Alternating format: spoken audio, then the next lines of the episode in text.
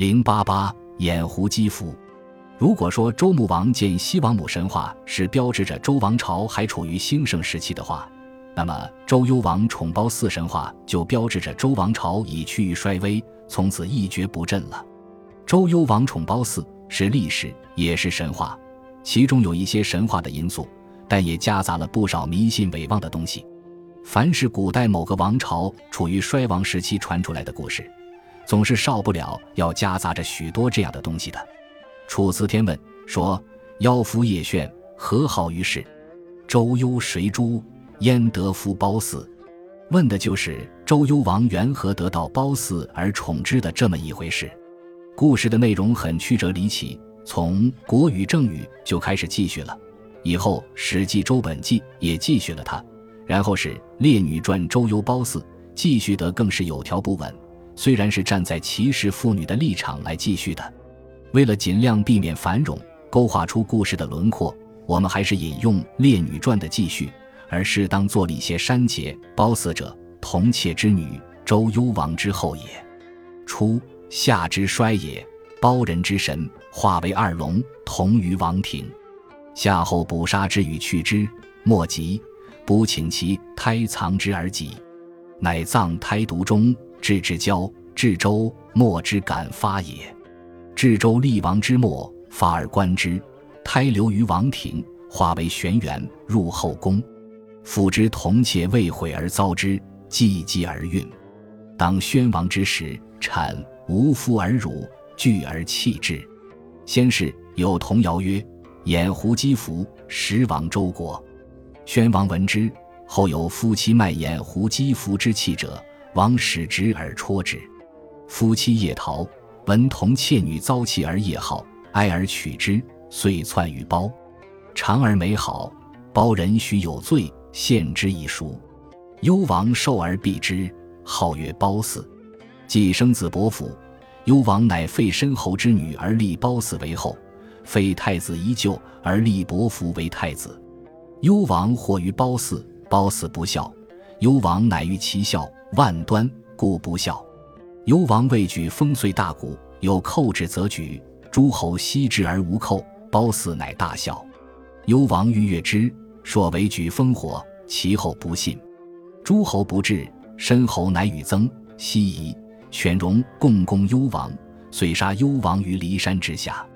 楚辞天问所说的妖夫叶炫，何好于世，就是指在周都搞经世上好教授卖眼狐姬服的怪人夫妇。周幽谁诛？焉得复褒姒？就是说，周幽王将诛褒人许，褒人许献褒姒以赎罪，以致后来褒姒得宠，时亡周国，应了童谣所说的那两句话。童谣所说的两句，到六朝梁萧绎《金楼子真解篇》又有了一些变异，说是周宣王时歌云：“皎皎白府，时亡周国。宣王下令，国内有白府者杀之。时褒姒出生，父母不养而弃，白府者闻婴儿啼。”因取以奔褒，后包人以嗣赎罪，因名褒姒焉。褒姒生子，恰名白府，后被幽王废太子而立之，用褒姒为后。童谣的白府，原来因在此子身上。不管是什么变异，其为妖妄迷信则一。处于长时期奴隶社会和封建社会的我国，无论历史家或文人士大夫。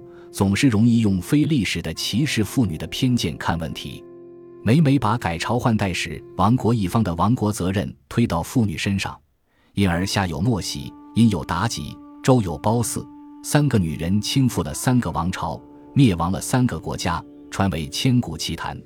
旧中褒姒的被诋毁似乎更甚。施正月说：“赫赫宗周，褒姒灭之。”詹昂也说：“蛰夫成城。”蛰腹倾城，以为蛰腹，为枭为痴，腹有长舌，为利之阶。乱匪降子天，生自妇人，匪教匪会，实为父嗣。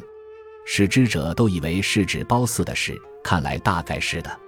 正月的作者责骂褒姒灭亡了宣赫的宗周，瞻仰的作者更是隶属褒姒的罪过。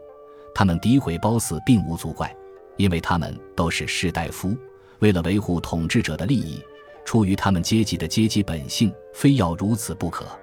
就连后来史传的作者也难免不有这些现象。例如本节所录《列女传》的记叙，把褒姒和莫喜、妲己同列于孽婢类，就可见其一般。所谓孽者，妖孽也；婢者，婢性也。孽婢就是说这些妖孽的女人而遭婢性者，性质既定，于是亡国祸水的罪名自然便落在他们的头上。其实，在这些被称为亡国祸水的女人中，褒姒倒是最无辜的。我们来看看褒姒的身世吧。褒姒，她本是不夫而育的王宫里的铜妾的妻子，被在镐京市上麦山桑公和积草建代的乡下夫妇收养起来。因有罪逃奔包国，一家人做了包人许的奴隶。后来包人许父因有罪被幽王所囚，这才把长大成人而美好的他奉献给幽王，用以赎罪。这样看来，褒姒的身世自始至终都是一个奴隶的身世。母亲是奴隶，义父母是奴隶，本人也是奴隶，奴隶又兼孤女。不好笑的缘由，可能是他孤妻的奴隶身世。也可能是有关爱情或别的什么，那就很难说了。总之，不好笑是表征着抑郁寡欢，而不表征着欢乐多喜，却是可以肯定的。然而，他这与众不同的神情，从一个淫昏的君主的眼光中看来，却是更加富于魅力。因此，才有周幽王烽火戏诸侯，把国家大事当作儿戏，以博美人一笑，终至弄到亡国丧身的最愚蠢的举动表现出来。国王了。家破了，历史的悲剧演出了。人们不去着重责备身任编导兼主角的周幽王，反轻易把亡国破家的责任推到一个做奴隶的孤女身上，目之为孽为妖，这实在是很不公平的。本集播放完毕，感谢您的收听，喜欢请订阅加关注，主页有更多精彩内容。